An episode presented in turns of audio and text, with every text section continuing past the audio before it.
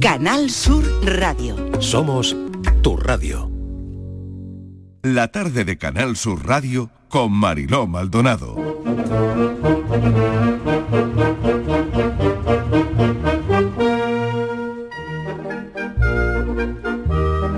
Los días siguientes a la entrada de las tropas de Franco en Madrid transcurrieron por similares derroteros. Cada mañana, muy temprano, salía a desayunar al pombo, como si quisiera aferrarme a mi costumbre, como no queriendo admitir que la vida había dado un vuelco, como si no quisiera reconocer mi otredad. Seguían proliferando por las calles las redadas callejeras. Continuaba viendo el tránsito continuo de camiones cargados con presos y detenidos. Raro era el día en que no advertía una ausencia, una librería clausurada, una tienda cerrada. El domingo 1 de abril, el locutor Fernando Fernández de Córdoba leía en las ondas de Radio Nacional el último parte de guerra, que declaraba oficialmente finalizada la contienda con la total rendición del ejército rojo. La victoria se celebró con un espectacular y multitudinario desfile por las calles de Madrid. 115 unidades de infantería, 200 baterías de artillería, 150 carros de combate, 3.000 coches y camiones, miles de soldados de todas las armas. Franco, acompañado del general Saliquet, había entrado a las 8 de la mañana en las calles madrileñas recibiendo las aclamaciones de la multitud. Asistí desde muy lejos al desfile, hasta que la marea de falangistas, requetés portando grandes crucifijos, voluntarios portugueses, tropas coloniales, alemanes de la Legión Cóndor y legionarios italianos, me hizo sentirme extraño, ajeno a todo aquello. España, que vuela como el viento para hacerle un monumento al valor de su. En las páginas del abogado de Rojos, Juan Pedro Cosano nos invita a explorar los intrincados recovecos de la posguerra española a través de la vida de Eduardo Peña, un abogado de Madrid. Juan Pedro Cosano lleva más de cuatro décadas la abogacía con una pluma, además que ha tejido, eh, bueno, ya bastantes historias interesantes. Cosano nos sumerge en un relato que, a pesar de sus propias promesas, como he leído, eh, preparando esta entrevista por ahí, de no querer ir directamente al tema de la guerra civil, vemos cómo abraza la complejidad de esa guerra. Es un magnífico viaje literario donde nos confronta con la persistente sombra de un episodio muy doloroso en la historia de este país y al mismo tiempo nos ofrece una perspectiva única. ¿no? La narrativa nos lleva más allá de los límites de la ficción y nos transporta justo a ese periodo, un periodo cargado de tensiones. Juan Pedro Cosano, bienvenido, gracias por acompañarnos. Gracias a vosotros y muy buenas tardes. Un placer tenerte en el programa esta tarde, ¿no? ¿Qué inspiró el cambio de perspectiva y la decisión de, de bueno, de abordar la, la guerra civil en, en esta novela? Pues hubo dos razones fundamentales. En primer lugar, mi fascinación por el Madrid de la posguerra, por ese Madrid eh, devastado, bombardeado, eh, hambriento, racionado y al mismo tiempo pujante y dispuesto a recuperar la vitalidad de antaño. Y en segundo lugar, porque desde hace años vengo observando que en este país nuestro, en esta España nuestra, se están intentando enarbolar viejas banderas, abrir eh, heridas que ya deberían estar cicatrizadas y, en definitiva, volver a lo que decía Machado, aquellas dos Españas, una de las cuales ha de romperte el corazón. Parece que no hemos aprendido de la lección, parece que no hemos uh, tomado conciencia de la tragedia que entonces acaeció y pretendemos todavía hablar de las dos Españas. Yo he querido desde la modesta pluma de un escritor mmm, contribuir, poner mi grano de arena para que eh, lo que entonces se vivió no vuelva a reproducirse. Y en esa novela, que es una novela de ficción, de entretenimiento, donde, donde se habla de la guerra, de, de la abogacía, del amor, de los juicios, eh, tenga un mensaje fundamental que es la, la, reconciliación. No se puede construir el futuro desde el odio y el rencor, que es lo que parece que algunos, de uno y robando, ¿eh? no me refiero a nadie en particular, pretenden, sino que lo que eh, le hace falta a España, lo que le hace falta al país, lo que le hace falta a la humanidad en definitiva, es indulgencia, es tolerancia y es comprensión. Juan Pedro, fíjate que sirve este discurso para las cosas que están pasando en el mundo, porque es verdad que yo te hacía la pregunta, ¿no? Y, quería hablarlo contigo, el cómo percibías, ¿no? Esa persistencia de, utilización de lo que nos pasó, ¿no? Eh, pues lo que estabas comentando, ¿no? En, cualquier minuto de la actualidad, ¿no? Eh, y claro, esto influye también en, a, un escritor eh, en, el, en el momento que decide crear una obra en, un, punto creativo, ¿no? Pero este, esto que me dices es que vale para, para muchas cosas que están pasando ahora mismo, ¿no? Sí, sí, si yo escribo esta novela es por, por esa razón fundamental, porque veo ese riesgo, ¿no? Porque estamos eh, regresando a tiempos pretéritos, porque lo que pasó entonces, entre lo que pasó entonces y lo que hoy estamos viviendo existen paralelismos preocupantes. Eh, mire usted, en, esta novela eh, se recrean eh, las tertulias literarias que había entonces en el Café Gijón, en el Pombo.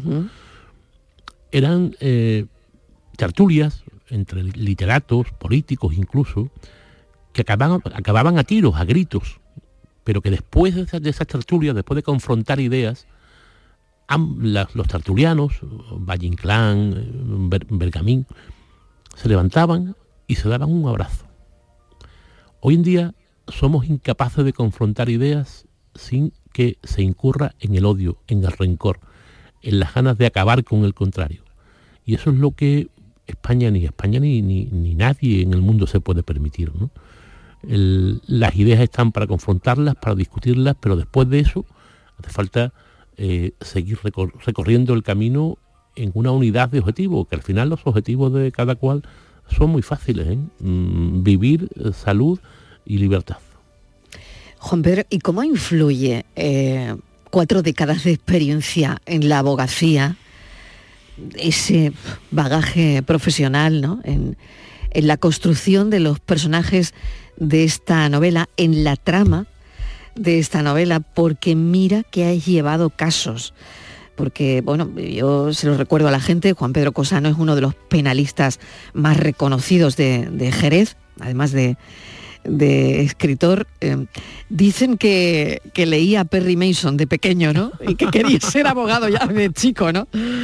Eh, no, sé si, si, esto de Perry Mason de alguna forma pues cambió tu vida, ¿no? Pero fíjate, no, no, sé, eh, tantos casos, ¿no? Tantos, tantísimos casos, ¿no?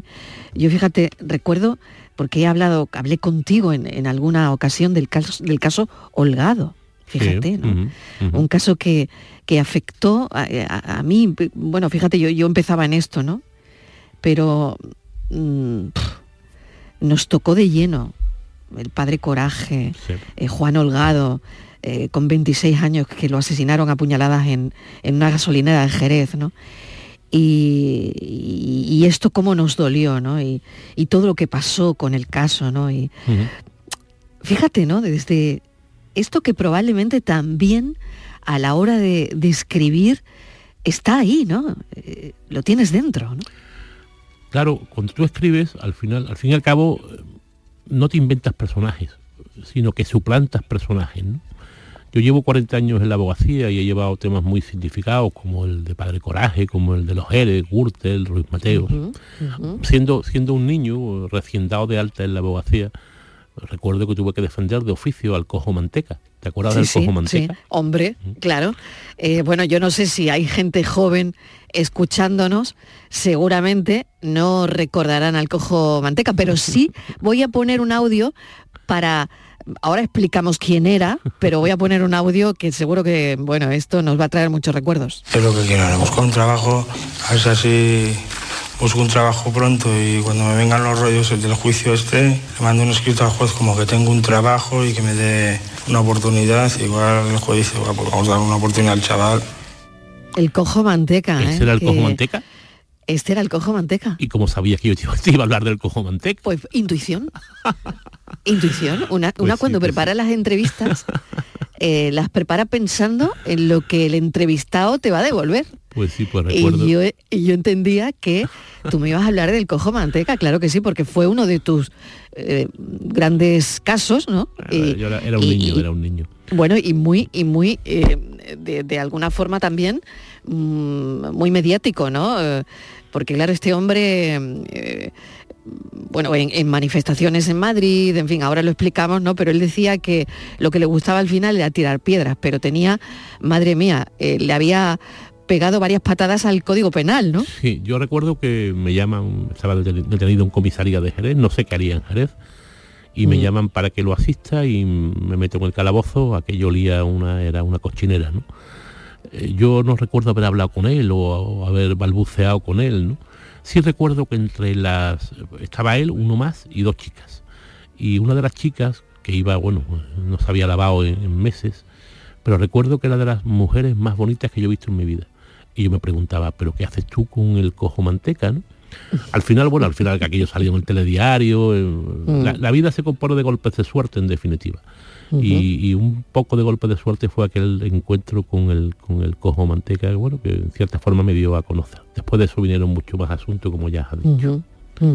Bueno, que, eh, cuéntale a la gente quién era el cojo manteca.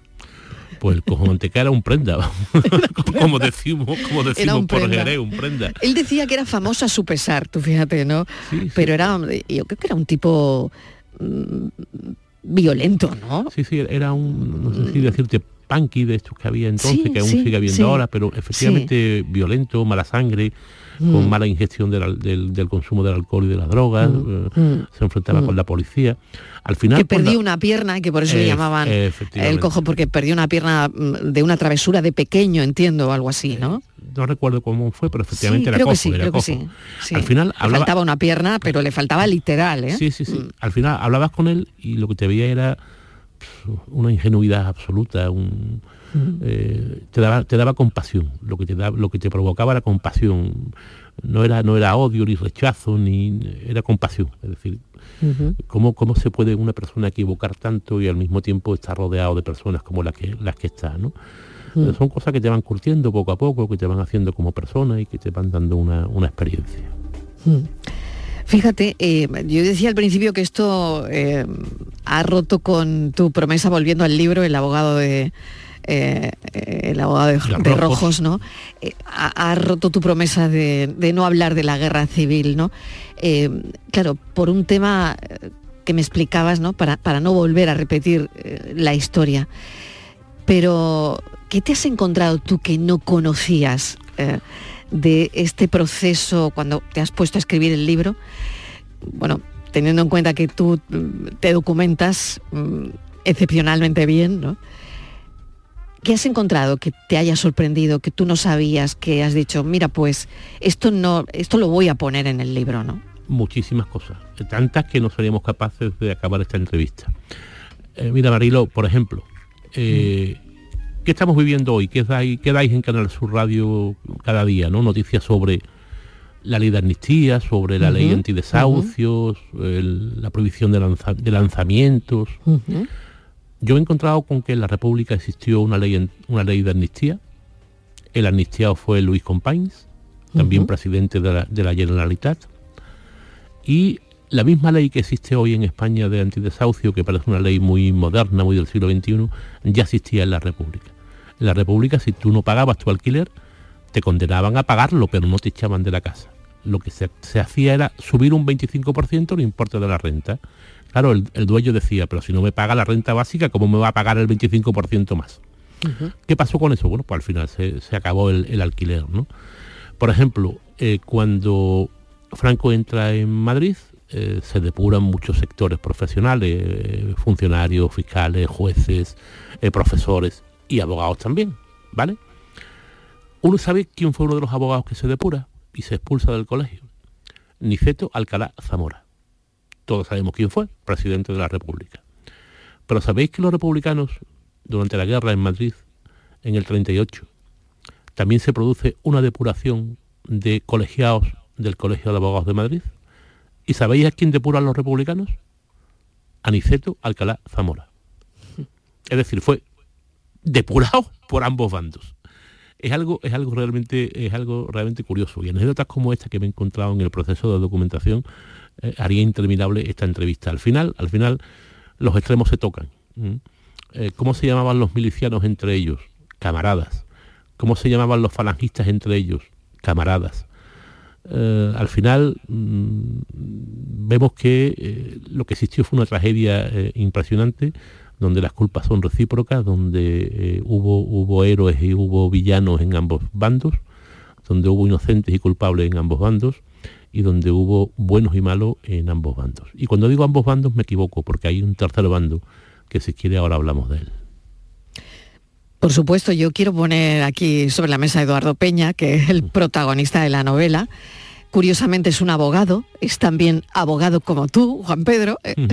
Eduardo Peña es, eh, pues, el abogado de, Madrid. ¿Y, cómo crees que, que su historia representa las complejidades legales y morales de la posguerra, ¿no? porque al final, como abogado, eh, en esta época, mm, bueno, pues una se imagina cómo, cómo la historia eh, termina representando eso, ¿no?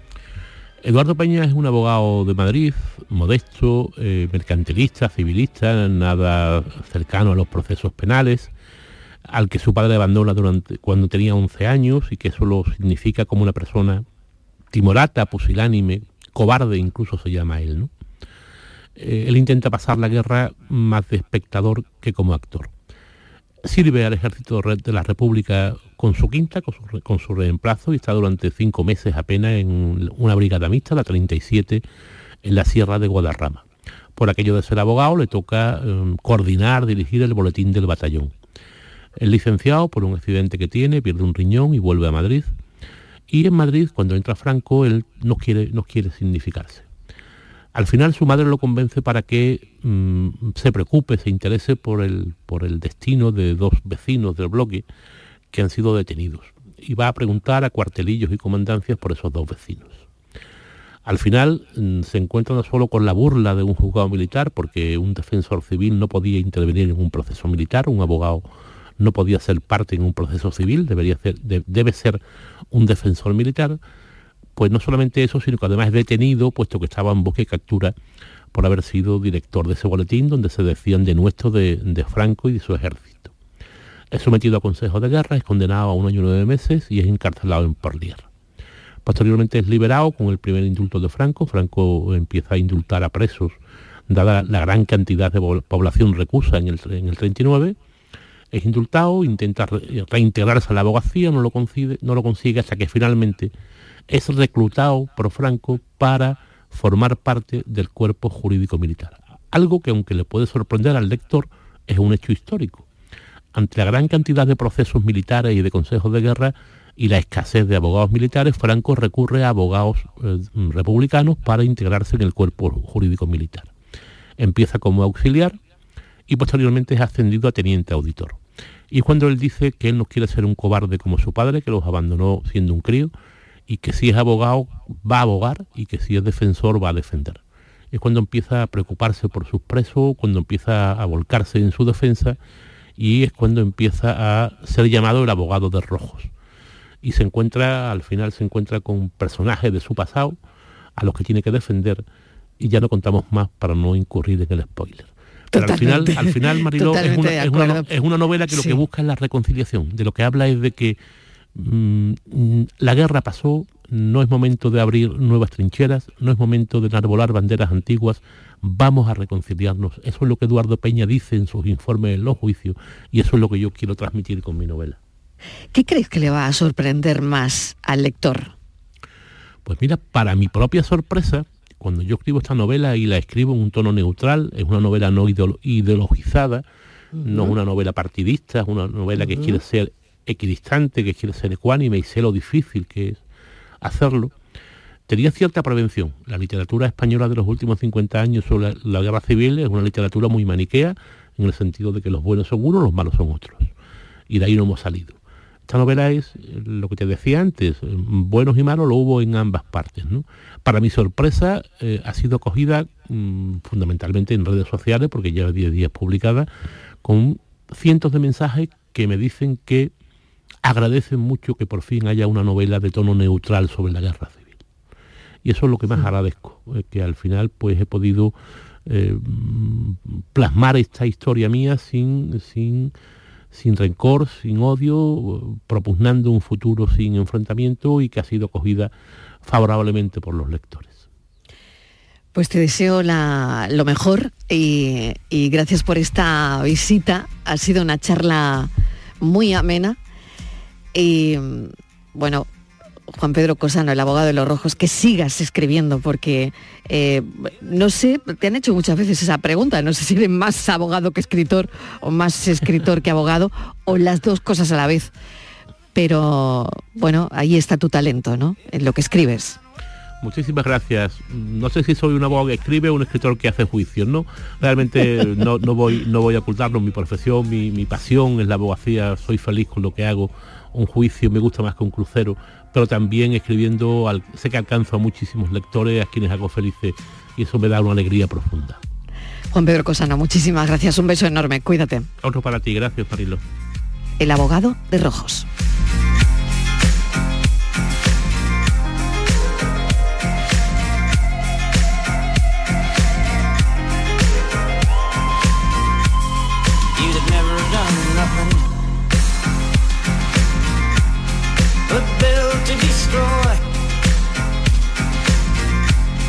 You play with my world your little toy. You put a gun in my hand and you hide from my eyes. And you turn and run farther when the fast bullets fly.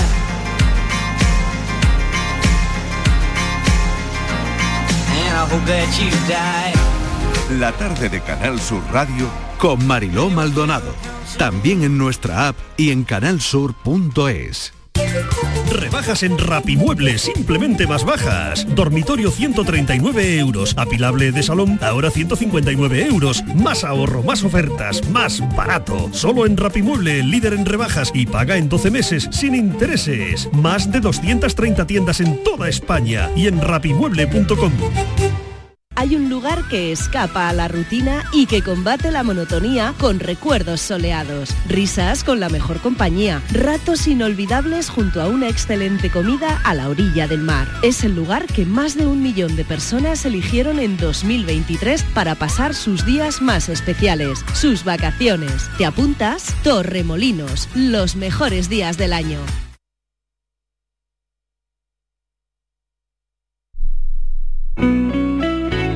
Canal Sur Radio. El mismo electrodoméstico, la misma garantía, pero hasta el 50% más barato. ¿Dónde? Solo en tiendas El Golpecito. Electrodomésticos nuevos con pequeñísimos defectos y grandísimos descuentos. Tiendas El Golpecito. En Alcalá de Guadaira, calles Naranjo, Mairena y Polígono Recisur. Y en Utrera, calle Corredera. Tiendaselgolpecito.es 955 68 76 11. Cinco océanos. Lo mejor en congelados en Sevilla. Hasta el 20 de febrero, jamoncito de muslo de pollo a 2,45 el kilo. Y langostino baname y número 6 a 5,50 el kilo. Variedad y calidad al mejor precio. Jamoncito de muslo de pollo a 2,45 el kilo y langostino banamey número 6 a 5,50 el kilo. Cinco océanos.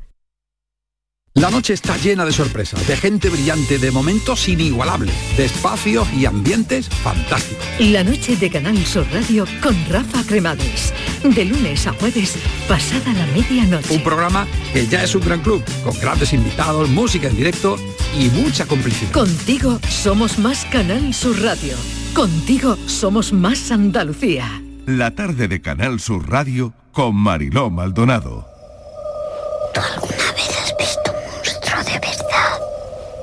¿Que si yo he visto un monstruo de verdad? Pues yo no. ¿Y tú? Vamos arriba, que se bardea.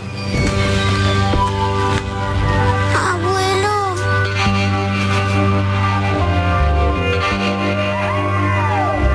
Mira, un poquito más harto. ¿Qué pasa contigo? ¿Qué pasa conmigo?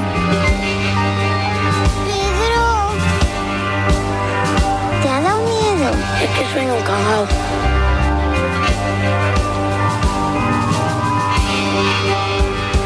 Qué rara está.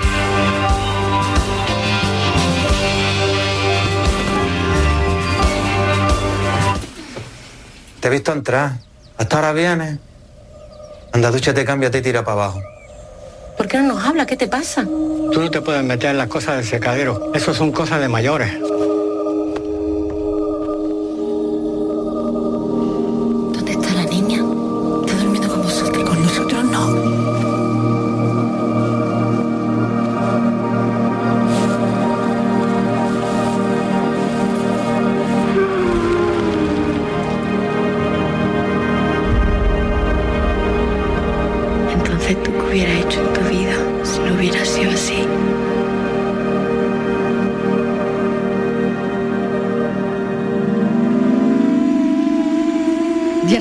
Estos días les estamos hablando de los premios Carmen y esta película, este tráiler que acaban de oír es muy especial.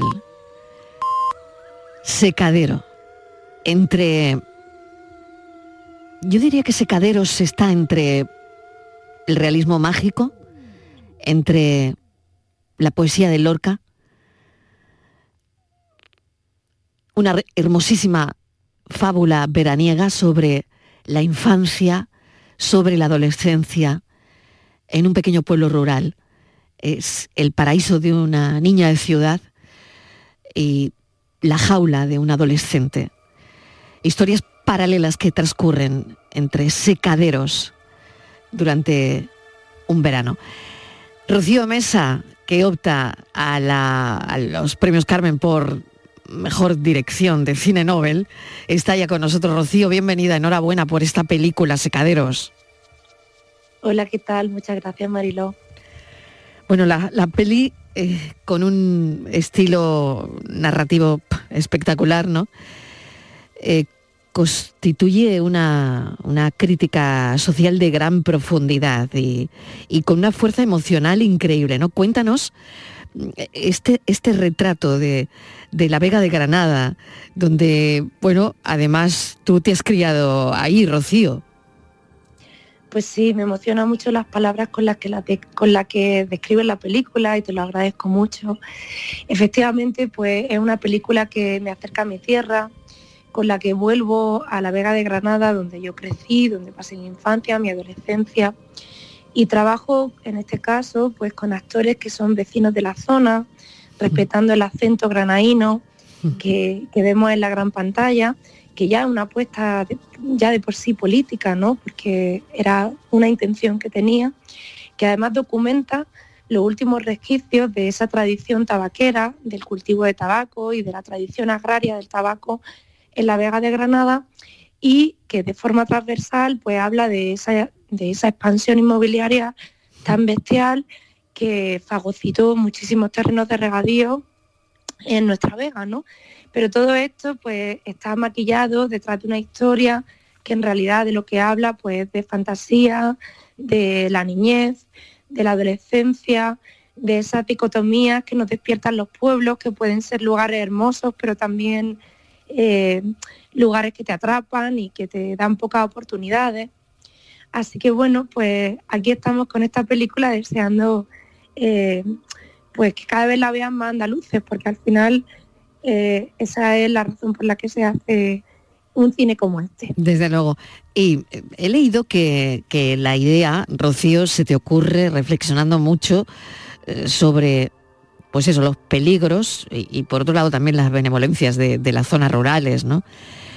Por eso usas a dos personajes, Vera, que es una niña de ciudad que pasa el verano en el pueblo, eh, una relación idílica, ¿no? Con, con el pueblo. Y por otro lado, Nieves, que es un adolescente que vive en el pueblo todo el año. Claro, a mí me encanta que hayas usado ¿no? estos dos personajes ¿no? que, que- que van a ir recorriendo ¿no? todo, todo lo que decías. ¿no? Y claro, la relación de quien pasa el verano en el pueblo a quien vive todo el año, que tiene pues eso, una, una visión bastante más realista del sitio, ¿no? Esta dicotomía me parece muy interesante y que seguramente te habrá llevado a lugares maravillosos de la película, ¿no? No sé si querías esto, ¿no? Si, si querías mostrar esto o, o, ha sido, pues no sé, parte de esa reflexión que tenías y ha salido así. Pues claro, sí, efectivamente creé estos dos personajes muy a conciencia, ¿no? Me parecía que eh, la niñez pues todavía alberga esa inocencia en la que nos acercamos a la naturaleza de una forma pues mucho más salvaje, mucho más pura. La naturaleza de repente se presenta ante nosotros como un lugar de juego. Entonces, pues aproveché esas cualidades para que Vera pasase el, el verano en el pueblo de sus abuelos, ¿no? Todo eh, pues hemos experimentado esa sensación de ir de vacaciones a un lugar e idealizarlo. Sin embargo, la adolescente, que además la adolescencia, por eso la hice adolescente, es una época pues eh, muy reivindicativa, donde eh, te quejas de todo, donde dejas de verle la magia a, a aquello que te rodea, pues esta adolescente que vive en el pueblo de forma continuada, ya no ve esa belleza de la naturaleza, ya no ve ese encanto de lo rural que esa niña es capaz de percibir. Y, y creé estos dos personajes para que nos mostrasen estas dos caras de una misma moneda. ¿Qué es para ti las gavias? Pues la gavia es el lugar donde yo crecí, donde, de donde procede mi familia paterna. Y, y la verdad que mm, yo eh, en mi edad adulta pues he vivido en muchos lugares y he pasado 13 años en California, en Los Ángeles, en Estados Unidos. Así que para mí la cavia ha sido pues mi niñez, mi adolescencia y esta película ha sido la excusa para poder volver, porque de otra manera pues era muy complicado, era muy difícil. Ya con mi vida establecida en el extranjero, me parecía que, que no había una carambola posible para volver a pasar tiempo en mi tierra. Aunque bueno, tengo que decir que gracias a haber hecho esta película, pues ahora me he decidido a volver a Andalucía, fíjate. Claro, porque podía Así que haberte la- la quedado. claro, podía haberte quedado allí en Hollywood. Totalmente. Podía haberte quedado Pero en después- Hollywood y has decidido, y has decidido venirte a hacer cine independiente. Sí. Lo que, aplaudo, bueno, pues- lo aplaudo de verdad, ¿eh? lo aplaudo y me parece tan valiente, Rocío, tan valiente. Pues te agradezco ese aplauso porque estoy muy ilusionada. Pienso que en mi generación, pues muchas personas tuvimos que, o creíamos que teníamos que salir de Andalucía para poder eh, realizar aquello que deseábamos y quiero empezar a trabajar en lo contrario, en que, en que las nuevas generaciones puedan quedarse en Andalucía para hacer aquello que aman y podamos trabajar desde nuestra tierra y para nuestra tierra. Sé que durante la grabación pasaron muchas cosas, tú imagínate, ¿no? Grabando. mm, bueno, pues eso, ¿no? Mm, Bueno, yo no quiero desvelar nada, ¿no? Pero eh, tú, tú decías, además, que lo leí hace un rato, que cuando eras pequeña eh, se te antojaban los secaderos como guaridas de criaturas mágicas, ¿no? Por, por esa pinta de cabaña gigante que invita mucho a la imaginación ¿no? de, los niños, ¿no? Y claro, eso me imagino que se ha quedado ahí, ¿no? En, tu cabeza y, ahora lo trasladas a la pantalla grande, ¿no? Pero mm, ha habido anécdotas eh, en el rodaje de la película eh, y habéis tenido terremoto granadino de los de libro, ¿no? Incluido durante el rodaje. Pues sí, en la película ha habido mucha magia y mucha fantasía real y, y- y- y no tan real. En la ficción, como tú dices, teníamos una criatura mágica eh, construida por los compañeros de, de DT que están ahora nominados a los Oscars por la, por la Sociedad de la Nieve Claro que son los mismos que hicieron eh, Un monstruo viene a verme, ¿no? y el laberinto del fauno. Y el Pues, laberinto del eh, fauno, exactamente. Esa gente tan talentosísima ha construido la criatura mágica de secaderos, que, bueno, pues es un ser que, que vive en comunión con la naturaleza, cubierto de hojas de tabaco y, y llenita de ternura. Y este ser mágico, pues se ve que estaba tan en contacto con la naturaleza que provocó hasta terremotos que hicieron que tuviésemos que, tuviésemos que parar la grabación. Parar el rodaje, ¿no? Totalmente. También hubo, bueno, tormentas de viento, de arena, eh, lluvias Oye, eso, eso ayudó, ayudó algo, ¿no? Probablemente retrasaría un poquito el rodaje, pero como ambientación igual lo has aprovechado un poco, no lo sé. Pues mira, hay un, ahora que lo dices, hay unos planos que tienen como una ventisca tremenda y parece que esa ventisca está provocada por la magia de, de la criatura mágica, pero no, no, era una ventisca real. Así que ahí Fíjate. igual la gente que lo vea dice efectos especiales increíbles, pero no. Pero era real, era real, real, estaba pasando ahí en la Vega de Granada. Bueno, te agradezco muchísimo, eh, Rocío, esta peli que creo que es muy necesaria y, y por otro lado eso, ¿no? El que estés trabajando aquí en tu tierra, en Andalucía, que sí que podrás ir a Hollywood, a Hollywood, pero a recoger premios, a recoger premios. Muchísimas gracias, de verdad, un beso. Rocío Mesa, directora de la peli Secaderos, premio Carmen por Mejor Dirección de Cine Nobel, tiene esa nominación y le deseamos mucha suerte. Gracias. Un Un, beso. abrazo.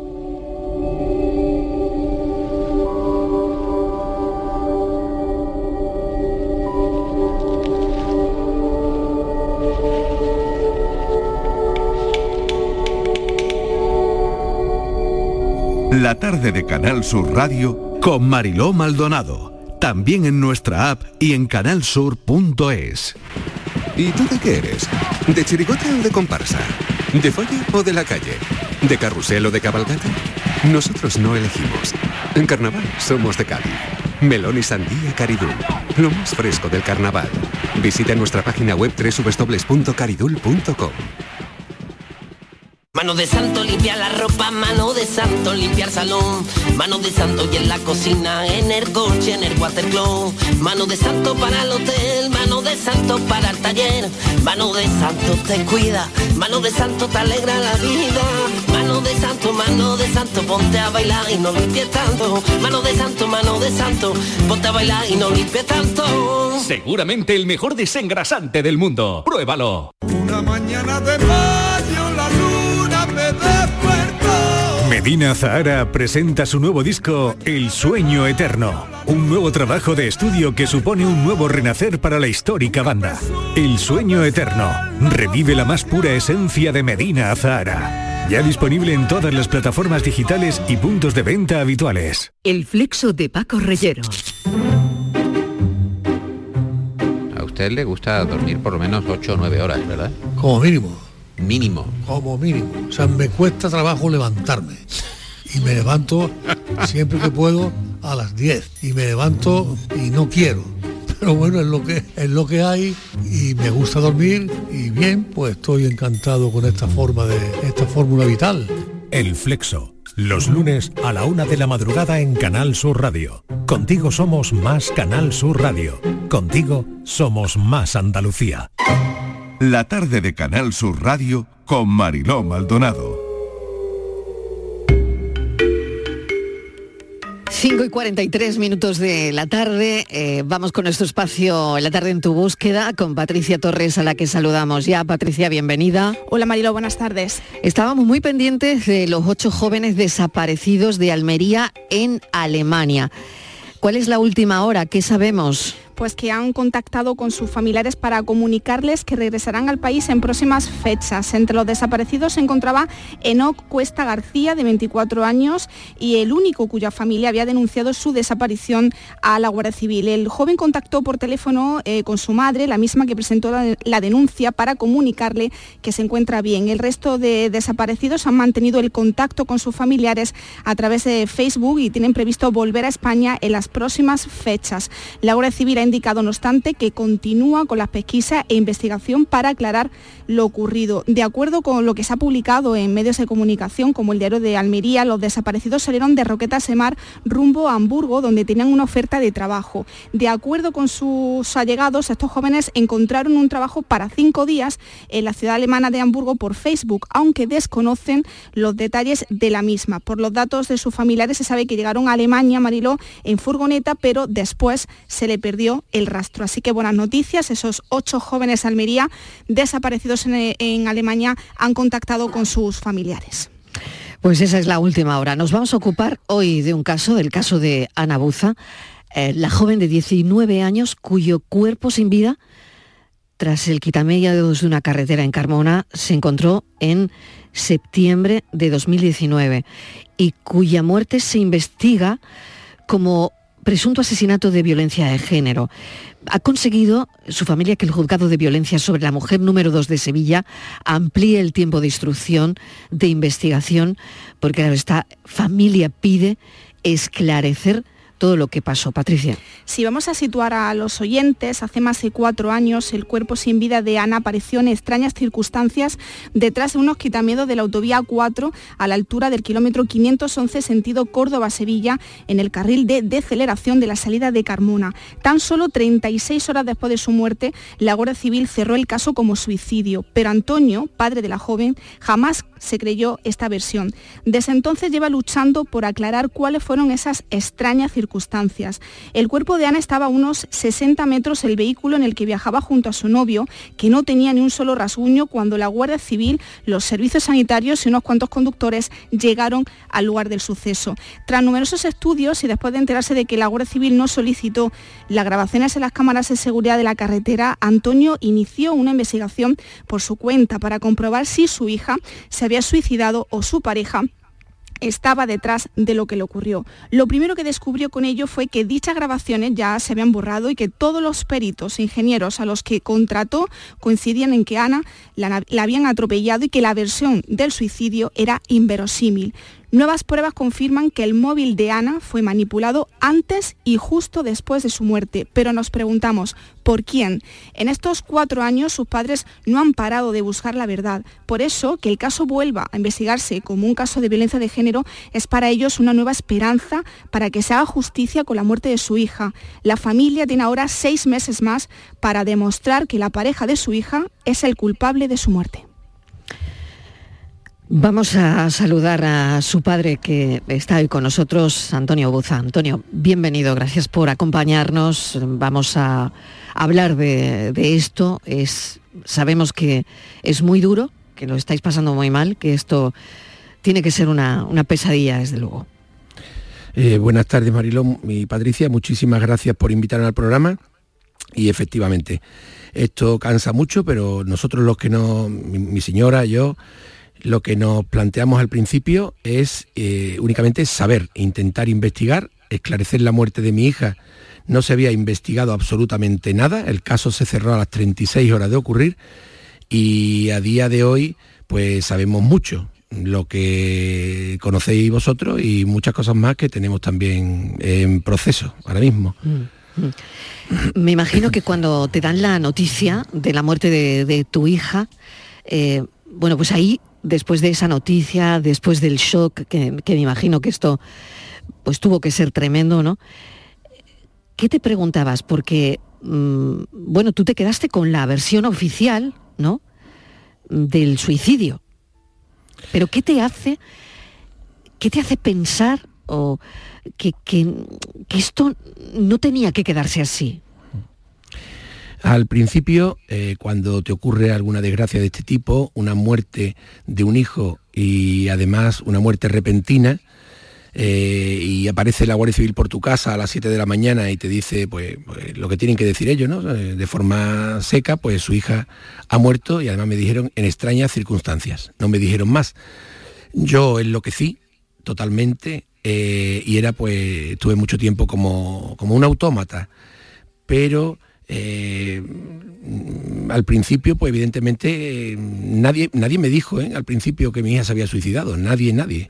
O sea, ahí lo, único, eh, los médicos forenses, el, que hizo la autopsia, el doctor Rico creo que se llama, pues lo único que nos dijo era que parecía que había salido mm, por la puerta trasera del coche, la puerta, la puerta trasera derecha, la que está detrás del copiloto y ya está. Pero ya digo, en ese momento yo era incapaz de razonar. Cuando ya pasan mm, algunos días, eh, al tercer día, el día 10, tres días después de la muerte de mi hija, me voy todo el día con el novio y le digo que quiero recrear absolutamente todo lo que hicieron ese día. Y estuve muchas horas con él y ahí ya cuando le hago una pregunta a primera hora, me contesta una cosa, le hago la misma pregunta a mediodía, me contesta otra, después por la tarde y yo vi que ya había cosas raras. Eh, muy raras. Y además yo veía que incluso me estaba hablando mal de mi hija, como si él no sintiera, fuese una persona que no siente lo que, lo que se debe decir y lo que no se debe decir, ¿no? lo que te puede hacer daño y no. Eh, en fin, mm, eh, yo me di cuenta que me, envía una señora, una psicóloga, me manda un correo electrónico y me dice que, que, lo lea muy bien y que espera que yo esté a la altura de las circunstancias de lo que mi hija pensaba de mí. ¿Pero tú sabías que tu hija iba a una psicóloga? Eh, yo no sabía que iba a la psicóloga. ella, ella esa psicóloga había sido orientadora escolar de ella.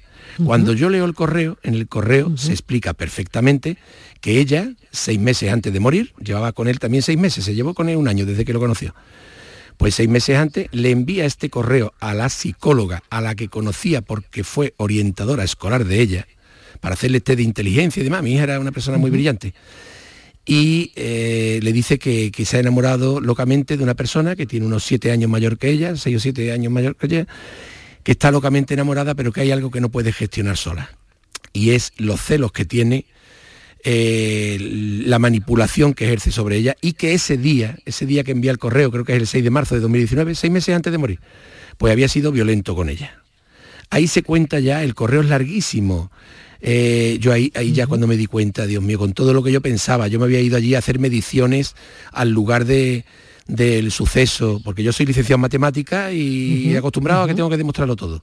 Entonces yo ya hacía mediciones, hasta me acostaba donde apareció el cuerpo de ella, más o menos por donde me había dicho él que había aparecido el cuerpo, para ver si ella podía haber sentido algo. Yo al principio pensaba que a lo mejor ella pues estaba viva y alguien la mató luego, yo qué sé. En fin, ya con ese correo es cuando yo espabilo y digo, eh, a hija la han asesinado. Y a partir de ahí empecé, fui con abogado y procurador al juzgado de Carmona y eh, me dijeron que el caso estaba archivado, se archivó a las 36 horas de, ocurrir eso y mm, ya vimos eh, que no se había investigado absolutamente nada. A pesar de que este individuo dio mm, varias versiones contradictorias, en concreto cuatro todas muy dispares. Y en la última de ellas, pues me responsabilizaba a mí del tema porque decía que yo había peleado con ella por temas, primero por malas notas, y mi hija era una alumna de matrícula de honor en primero de carrera, una alumna brillantísima toda su vida. Ella estaba haciendo filosofía y letras. Filosofía, primera, primero de filosofía. Le han hecho homenaje en la facultad, en fin. Y eh, algún guardia civil que no se lo creía, eh, que nos conocía, porque nosotros somos conocidos en Carmona, pues dijo que eso no, no era así que la niña era buenísima, entonces cambió otra vez de versión y dijo que había peleado conmigo por temas de dinero y que por eso pues iba en el coche con él, va en el coche y se tira del coche a 120 kilómetros por hora, 110 o 120 kilómetros por hora. Pero claro, ¿qué hacía ella detrás? Primero exactamente qué hacía detrás eh, del copiloto, ¿no? Eh, mm. ¿Iba alguien delante o ella o sea, ¿qué hacía detrás, detrás del piloto, ¿no? Claro, todo el mundo detrás nos hemos detrás del copiloto. Del, copiloto. Ella estaba sentada detrás del copiloto. Detrás del copiloto. Entonces. Pero ¿y había alguien de copiloto? Eh, no se sabe. Yo, en principio, todo el mundo, oficialmente no hay nadie. Yo qué sé, yo tengo mis dudas. Vale, vale. Pues esta es, es, otra, bueno, otra cosa que habrá que, indagar y, averiguar. Patricia, no sé si quieres hacer alguna pregunta. Sí, yo le quería preguntar a Antonio con respecto a las novedades en, el caso, esas nuevas pruebas que confirman que el móvil de, su hija fue manipulado antes y justo después eh, de su muerte. Usted ha contratado un perito informático y tras ese primer análisis, pues ha descubierto que hay archivos Antonio eliminados el mismo día de la muerte de su hija, instantes anteriores y posteriores a ese trágico suceso. Efectivamente. Eh, nosotros hemos contratado eh, a peritos informáticos, dos equipos de peritos informáticos, y uno de ellos pues, se eh, ha descubierto esto, que hay numerosos archivos del teléfono que se han borrado instantes anteriores, instantes posteriores, o el teléfono ha sido manipulado, no por mi hija, mi hija estaba muerta, y eh, después de su muerte también hasta el día 13 de septiembre o 18 de septiembre, o, mm. en fin, antes de yo encontrarlo. Yo encontré, me fui al lugar de los hechos y encontré el teléfono móvil 19 días después de su muerte, el día 26 de septiembre. Eh, y además lo encontré a 72 metros del cadáver. Eh, no me explico cómo llegó allí el, el teléfono. la madre de este individuo de este, del investigado, pues dice en sede judicial a finales de agosto que, ella mm, fue al coche, la Guardia Civil le permitió ir al coche, buscó el teléfono de mi hija, que no tenía carcasa, había desaparecido la carcasa, y mm, ella se lo dio a la Guardia Civil.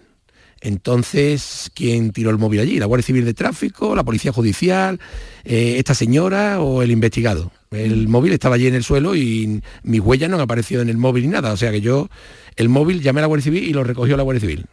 Y a partir de ahí ha estado cuatro años, que no sé si ha estado en Madrid o dónde ha estado el teléfono, y mm, no han querido estudiarlo hasta hace muy poco que, ha venido de Madrid cuando ya eh, su señoría, el actual juez de aquí de vigilancia de, género en Sevilla, pues eh, ha reclamado, hombre, el estudio de ese móvil, que, que es un delito grave, un delito penal, ¿no? O sea, y esos archivos, Antonio, que, se han borrado, se pueden recuperar, porque mm, ahora mismo recuerdo eh, el caso de Marta del Castillo, eh, sabemos que se ha clonado el teléfono de Miguel Carcaño, se ha podido recuperar posicionamientos del día en el que sucedió el crimen de Marta eh, y también han recuperado mensajes que se enviaba con su entonces novia. ¿Eso también puede pasar en el caso de su hija?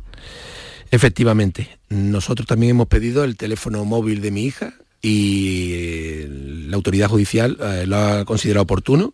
No sé si ya lo habrán recogido o no.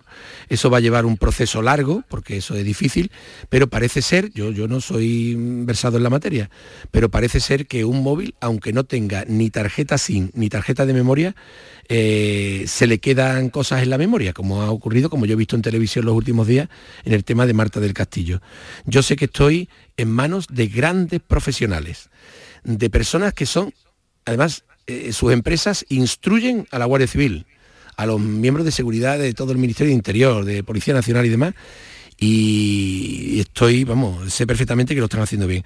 El borrado además nos han dicho, yo le pregunto, yo pregunto mucho, pero ese borrado ha podido ser de manera automática o porque yo no tengo ni idea y me han dicho que no, ese borrado se ha llevado de manera intencionada.